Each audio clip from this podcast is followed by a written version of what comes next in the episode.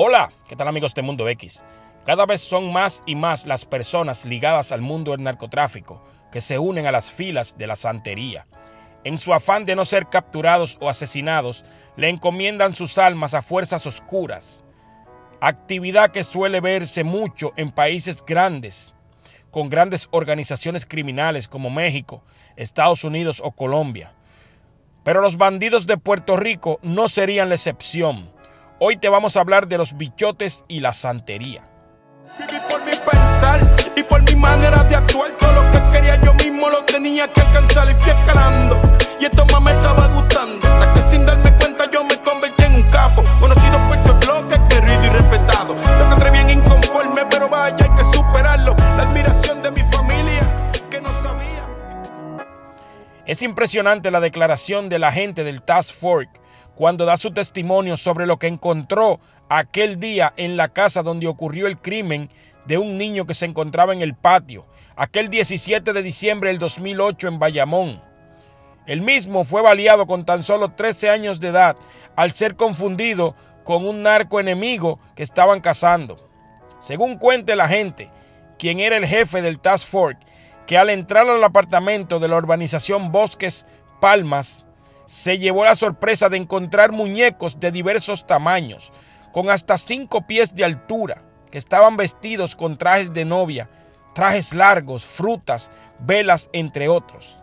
En la residencia había todo un altar dedicado a la santería, con la intención de que se mantuviera ahí José Concepción Guerra, mejor conocido como Matojo, el presunto culpable del crimen del niño Eliezer y quien ya fue condenado. Es bastante común en casos de narcotraficantes que practican la santería en el bajo mundo. Este conocimiento público que los narcos de mayor poder que han sido acusados en las últimas décadas practicaban esta religión de santería o el palo mayombe.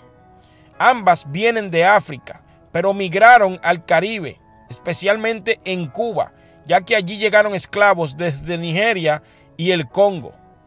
Algunos de los narcos más sonados que son partícipes de la santería lo fueron Miguel Díaz Rivera, alias Bolo, Jaime Dávilas Reyes, alias Peluche, José Negrón Rivera, alias Nino Brown, y el que ya mencioné, Matojo.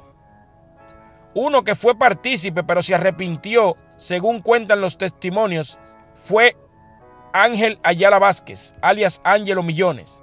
Empezó la santería, pero muy rápidamente se arrepintió y luego se alejó.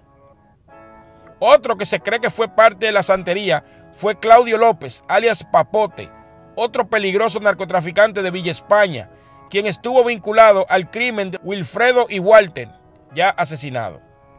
Además, dentro de los nombres más sonados en la santería está el narcotraficante Felipe Narváez, mejor conocido como Gavilán. También el de Elvin Torres Estrada, alias el Muñecón, el que decían que era el jefe del Boston. Uno de los narcos más importantes de la isla del encanto de las últimas décadas. Este pertenecía a la religión El Palo Mayombe.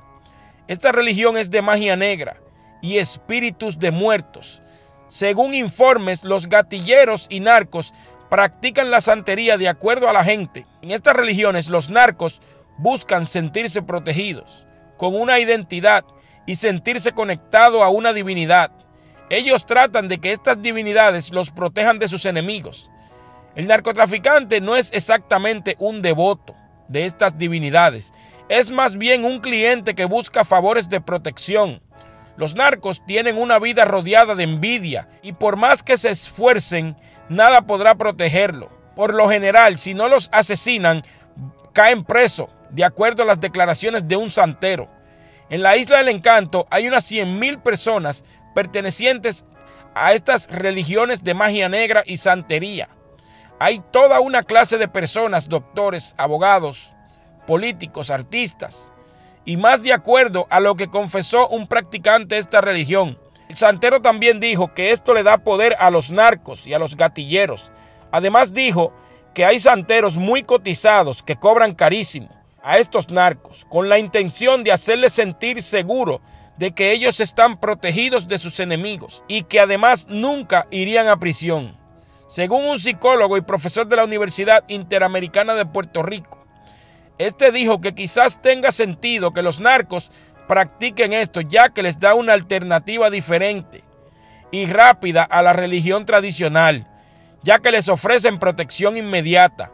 Los narcos son muy supersticiosos y la santería ya es muy común en el bajo mundo. Es toda una cultura. Esto es Mundo X. Si te gustó el video, no olvides darle like, compartirlo y suscribirte. Este tema está dedicado para tantas personas confinadas que hay. Tantos dominicanos, boricuas, que están vivos, pero no estarán mal con sus seres queridos. Viví por mi pensar y por mi manera de actuar. Todo lo que quería yo mismo tenía que alcanzar y fui escalando. Y esto más me estaba gustando. Hasta que sin darme cuenta yo me convertí en un capo. Conocido por tu bloque, querido y respetado. Lo que bien inconforme, pero vaya, hay que superarlo. La admiración de mi familia, que no sabía en cuáles pasos mi nariz yo metía. Y yo tranquilo seguía haciendo mi negocito. Andaba en deportivo, pero ya estaba en los archivos. El FBI sabía lo mío. Y me tenían un encubierto trabajando aquí conmigo.